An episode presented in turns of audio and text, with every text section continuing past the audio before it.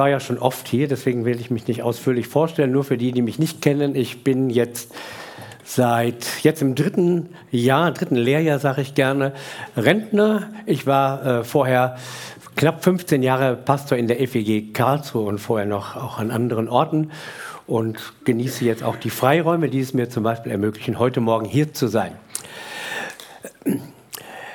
Die Geschichte, die wir heute gehört haben, die Margit vorgelesen hat, gehört mit zu den schönsten in der Volksfrömmigkeit. Es gibt sehr Dinge, die sind so schön, die kann man sich aus Weihnachten gar nicht wegdenken. Auch gerade für die Kinder. Schneewittchen und äh, Rudolf mit der roten Nase und die heiligen drei Könige, das sind einfach nette Weihnachtsgeschichten. Wenn man die Leute fragt, ob sie daran glauben, dann naja, da wird es ja kaum jemanden geben, der ernsthaft glaubt, dass das so gewesen ist, dass da so ein komischer Stern die Leute bis zum Stall äh, nach Bethlehem geführt hat, oder? Die Volksfrömmigkeit liebt diese Geschichte und hat unheimlich was daraus gemacht. Das ist ja irre, dass es gerade für diese Banalität am Rande der Heilsgeschichte so eine Episode im Neuen Testament einen eigenen Feiertag gibt. Ja, wo gibt es denn sowas? Da gibt es ja tausend Ereignisse, die viel wichtiger wären, gefeiert zu werden. Aber die sind nicht so schön wie diese Geschichte. Und so hat man aus den drei erwähnten Geschenken natürlich schnell eine ganze Legendenwelt geschaffen von den drei heiligen drei Königen. Also die Myrrhe wird dann einem Afrikaner zugeordnet, dessen Namen hat man dann auch noch gefunden, irgendwie Kaspar. Der steht für den Kontinent Afrika. Melchior, der wird mit dem Gold identifiziert, ganz klar Europa. Und äh, Balthasar äh, mit dem Weihrauch, der wird mit Asien identifiziert. Das ist die damalige Welt. Und so werden aus diesen Männern, die hier gar nicht näher beschrieben werden, die eigentlich No-Names bleiben in der Geschichte, werden auf einmal sehr illustre Gäste. Der Verstand sagt, also wir können das ja heute ein bisschen nachvollziehen, was da mit dem Stern passiert ist.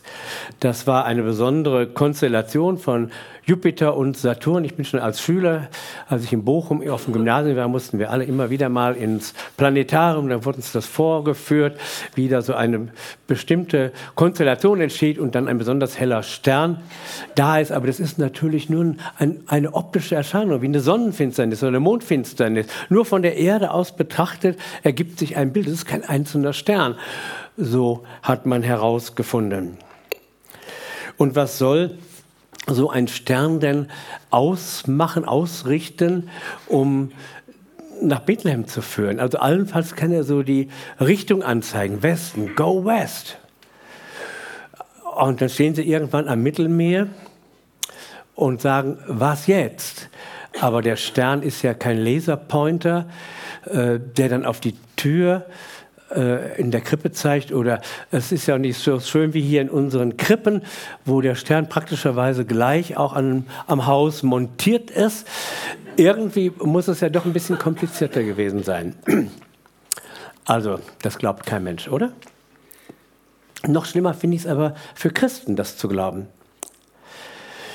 Heilige drei Könige, heilige Leute. Wenn ich das aus der Bibel her betrachte, wenn ich das mal mit jüdischen Ohren höre, dann haben wir es hier mit ganz und gar Unheiligen zu tun. Das Allerunheiligste, was man sich vorstellen kann. Also das sind doch heidnische Horoskopemacher aus dem persischen Kulturkreis.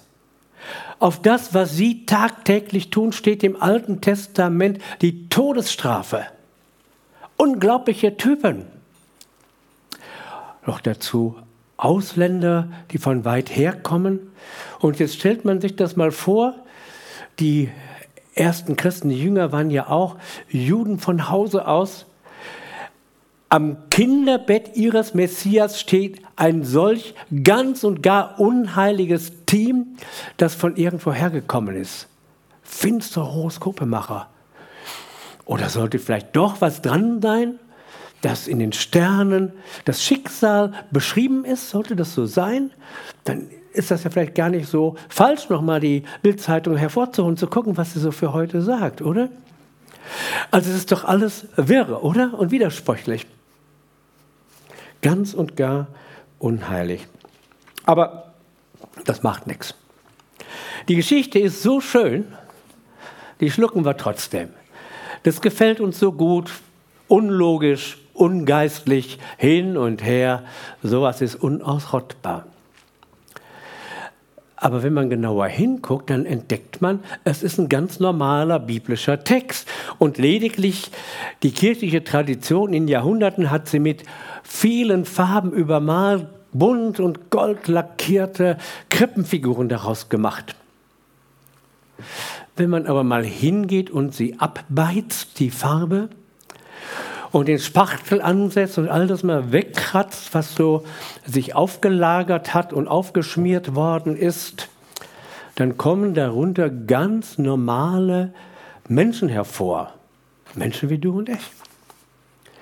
Und das lohnt sich wirklich, sie anzugucken, weil ich überzeugt bin, gerade da, wo eine Geschichte uns ein bisschen sperrig erscheint, da liegen wirklich Schätze verborgen. Da lohnt es sich genauer hinzugucken. Und je populärer ein Text ist, desto gefährdeter sind wir, ihn überhaupt nicht mehr zu verstehen.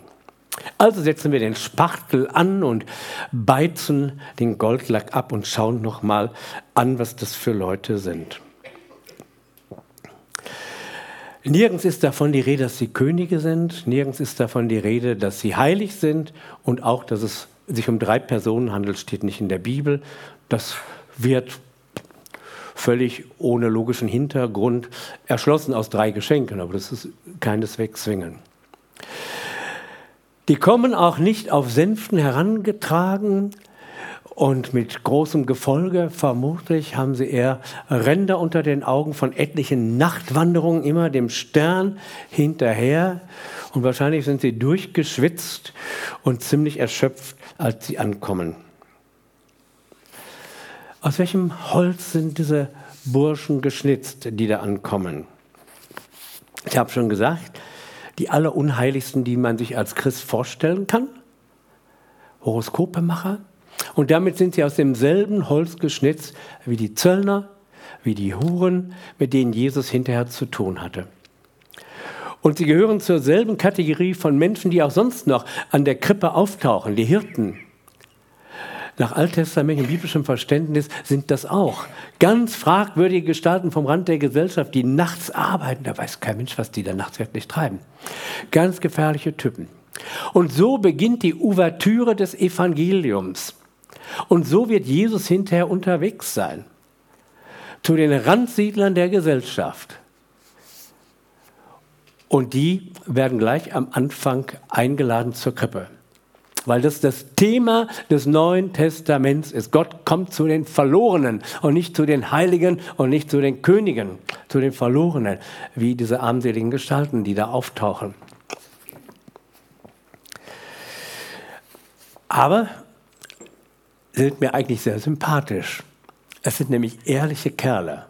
Ja, liebe Leute, wer von uns macht das denn? So eine lange Reise, solche Strapazen und dann noch so wertvolle Geschenke. Wem ist der Glaube, wem ist die Suche nach Gott so viel wert? Das ist doch toll, oder? Es sind Leute, wie es heute auch viele gibt, die irgendwie so ein religiöses Grundgefühl haben, denen das nicht reicht, ihr Geld mit Astrologie zu verdienen, die wissen, da ist mehr, eine Sehnsucht haben und auf einmal erreicht sie Gott in ihrer Welt. So gibt es auch heute viele Leute, die im Nebel herumstochern, alles ausprobieren in esoterischen äh, Vorstellungswelten, äh, in anderen Religionen, in Philosophien und so weiter, weil sie wissen, es ist mehr, als unsere materialistische Welt zu bieten hat, zu entdecken. Aber das Suchen alleine hilft ja nicht. Man muss sich tatsächlich auf den Weg machen, so wie diese Männer das gemacht haben. Also, das war so der erste Gedanke, was sind das eigentlich für Leute? Alles, nur keine heiligen drei Könige. Lasst uns als zweiten Gedanken mal dem bisschen nachspüren, wie ihr Weg zu Gott aussieht. Gott knüpft bei ihnen an. Das ist ihre Lebenswelt. Sterne deuten, Sterne gucken, sich damit beschäftigen. Wie könnte Gott denn solche Typen erreichen, die weit, weit, weit weg sind? Genauso wie Jesus das hinterher gemacht hat, dass er hingeht zu den Leuten, zu den Randsiedlern. Und Gott geht zu ihnen hin und knüpft an an ihrer, wie auch immer fragwürdigen Welt und benutzt ein Phänomen, ein Sternenbild, eine himmlische Sternerscheinung, eine Lichterscheinung, um diese Leute auf den Weg zu bringen. Das macht Klick in ihnen und sie machen sich auf den Weg. Gott hat keine Berührungsängste. Nicht zu diesen Leuten, nicht zu anderen Randsiedlern zur Gesellschaft und nicht mal zu dir und mir. Gott hat keine Berührungsängste. Er holt uns da ab, wo wir sind, egal wie weit wir von Gott weg sind. Das ist das Erste. Die Initiative geht immer von Gott aus, dass mich da was triggert und ich angesprochen bin. Da ist was.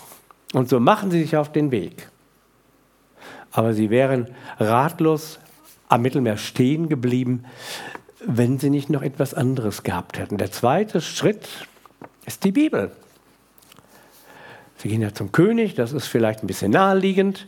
Der König weiß es auch nicht. Er lässt dann seine jüdischen Gelehrten holen und die sagen ihm Bethlehem. So steht nämlich im Buch Micha geschrieben. Und damit wird aus der groben Richtung Westen wird es runtergezoomt auf einen Ort, Bethlehem. Und ich denke, das ist bei uns nicht anders. Also, wo eine Sehnsucht im Herzen ist und man sich aufmacht, vielleicht einen Alpha-Kurs besucht oder sich mit der Bibel beschäftigt, in den Gottesdienst geht. Ich bin sicher, die nächste Scharfstellung, der nächste konzentrische Kreis, die nächste Zoomstufe ist immer die Bibel. In der Bibel wird nicht alles im Detail beschrieben. Aber in der Bibel wird das Große und Ganze, wird das Wichtigste beschrieben, was ich wissen muss, um Gott zu finden. Werden nicht alle meine Fragen gelöst, aber es gibt Grundlinien, die mich auf einen Weg bringen. Die dritte Stufe, und da finde ich jetzt richtig spannend, besteht ja dann darin, dass, wie äh, Matthäus das beschreibt, der Stern über dem Stall stehen bleibt. Ich bin mal einmal nachts unterwegs gewesen und äh, war auf dem Rückweg nach Eversbach, so den Berg hoch, und äh, bin immer so einem Stern hinterhergelaufen. Der schien über dem Kronberg zu scheinen. Und dann ist mir eigentlich das so aufgegangen, äh, was dahinter stecken konnte. Im Neuen Testament oder überhaupt in der ganzen Bibel ist ja nichts vorstellbar ohne das Wirken des Heiligen Geistes. Gott wird ja nicht erst dreieinig, dreifaltig zu Pfingsten, dass der Heilige Geist dazukommt, sondern Gott ist immer zu dritt unterwegs als Vater, Sohn und Heiliger Geist. Und ich glaube, man wird diese Geschichte nicht verstehen können, ohne den Heiligen Geist mit einzubeziehen, der immer bis heute ist das so, interpretiert, Zusammenhänge herstellt, koordiniert, etwas anstößt in uns. In der Geschichte geht es ja auch so weiter. Da heißt es, dass sie einen Traum haben und ein Engel ihnen erscheint. Ganz eigene Geschichte. Engel und Heiliger Geist sind übrigens eng miteinander verknüpft. Äh, auf jeden Fall ist da mehr als nur diese optische Erscheinung. Für mich ist der Schlüssel, dass die jetzt nach Bethlehem gehen, da gibt es so manchen Stall. Und Gottes Geist, behaupte ich, gibt ihnen die Gewissheit, das ist es. Hier seid ihr richtig. Ich sage das auch deswegen, weil ich das bei mir und bei anderen so erlebt habe. Es bleibt vieles fragwürdig, man kann das so und so und so sehen, aber es gibt es erstaunliche Erfahrung, dass man auf einmal nach all dem Pendeln und all dem Suchen auf einmal sich das fokussiert und Gottes Geist einem Gewissheit gibt und es klar ist. So stelle ich mir das vor. Sie wissen, hier sind wir richtig. Hier ist das Ziel. Und an der Stelle wird etwas anderes noch deutlich. Wer hat die Burschen eigentlich geführt? Der Stern? Quatsch. Ein Stern kann nicht führen. Gott hat sie geführt. Gott war die ganze Zeit mit ihnen unterwegs und hat verschiedene Dinge, unter anderem diese Lichterscheinung, aber auch die Bibel und dann diesen direkten Impuls genutzt, um sie zu führen. Und an der Stelle wird vielleicht die eigentliche Geschichte, äh, Pointe der Geschichte deutlich. Sie haben gedacht, wir suchen diesen neugeborenen König. Und auf einmal wird deutlich, hey, es ist ja ganz andersrum. Wir sind gesucht worden. Gott hat uns da im Orient aufgespürt, um uns einzuladen. Gott hat sich engagiert. Gott hat Nachtwanderungen mitgemacht, damit diese Männer dort ankommen können. Und dann, das soll der dritte und letzte Gedanke sein, dann sind sie am Ziel. Aber was ist das Ziel? Die Krippe? Da sind wir noch bei der Märchenwelt. Das Ziel ist etwas ganz anderes. Das Ziel ist die Anbetung. Diese Leute werfen sich nieder vor diesem Kind und beten es an.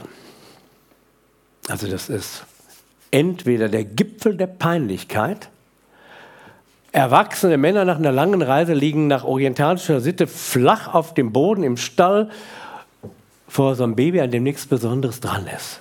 Der Gipfel der Dummheit und der Peinlichkeit oder aber die tiefste Erfüllung. Und das war es wohl für diese Menschen. Weil wir alle tief in uns eine Sehnsucht haben nach Anbetung. Wir sind von Gott so geschaffen worden. Wir sind von Gott geschaffen worden als sein Gegenüber. Wir sollen mit ihm kommunizieren, kommunizieren, wir sollen ihn lieben. Und im Schöpfungsbericht, das ist für mich so ein Erklärungsraster für die ganze Bibel, manche wissen das, im Schöpfungsbericht ist dieser Ansatz bereits da, du sollst Gott von ganzem Herzen lieben und deinen Nächsten wie dich selbst. Und jetzt mache ich mal etwas, äh, ich hoffe, es stört euch nicht, etwas gewagt, ich bin davon aber tief überzeugt. Wir sollen lieben unseren Nächsten wie uns selbst oder im Schöpfungsbericht, Gott schuf den Menschen als Mann und Frau. Die Liebe zwischen Mann und Frau lässt sich beschreiben. In Gefühlen, in vielen schönen Begegnungen hoffentlich, aber ihren tiefsten Ausdruck findet sie in der geschlechtlichen Vereinigung, im Geschlechtsakt. Lässt sich die Liebe zu Gott auch beschreiben? Ich glaube ja, und es gibt etwas Paralleles. Das ist die Anbetung. Anbetung ist tausendmal mehr als das Absingen von Anbetungsliedern oder eine bestimmte Atmosphäre schaffen. Der Mensch hat in sich das Bedürfnis mit etwas, was höher ist, was größer ist als er, zu verschmelzen. Das ist ein ganz tiefer geistlicher Vorgang. Das erlebt man nicht ständig. Aber wenn Gott das schenkt, dann weiß man sich mit Gott so nah, so vereint auf eine ganz wunderbare Weise. Also, ich behaupte, es gibt auf der geistlichen Ebene etwas Vergleichbares wie den Geschlechtsakt. Eine Verbindung mit Gott. Das ist interessant, weil es auch in der ganzen Religionsgeschichte immer wieder nachzuweisen ist, übrigens auch in der Bibel, dass es Tempelprostitution gab. Da werden die Ebenen verwechselt, vermischt und das ist natürlich fatal. Das sind zwei völlig unterschiedliche Dinge. Aber es geht beide Mal um ganz tiefe Verbindungen mit einem Menschen und mit Gott. Anbetung.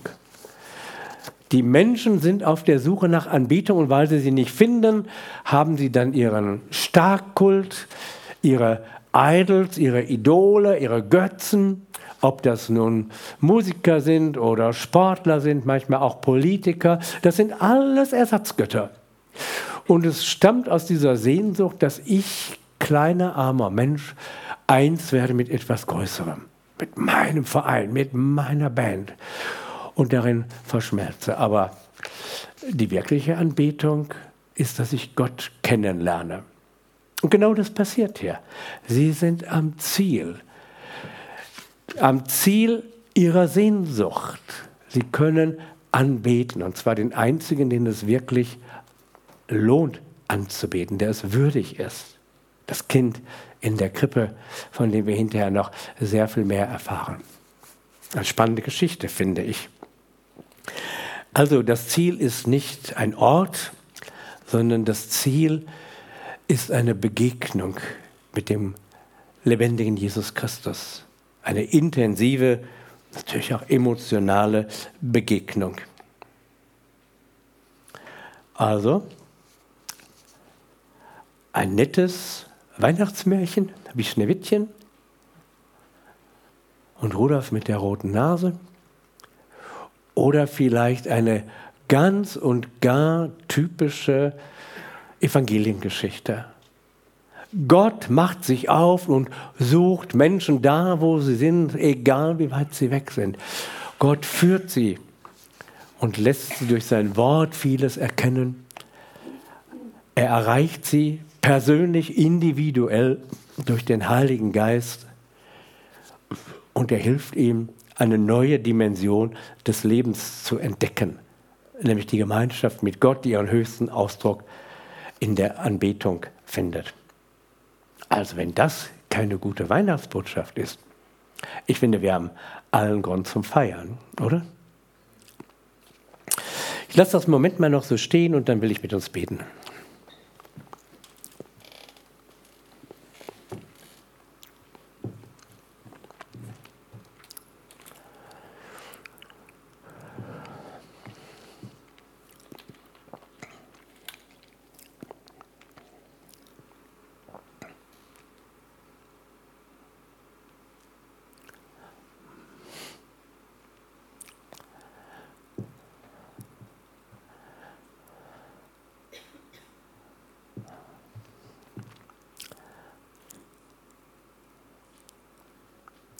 Allmächtiger Gott, was ist das für ein wunderbares Geschenk, dass du dich auf den Weg machst in unsere Welt hinein, in deinem Sohn Jesus Christus.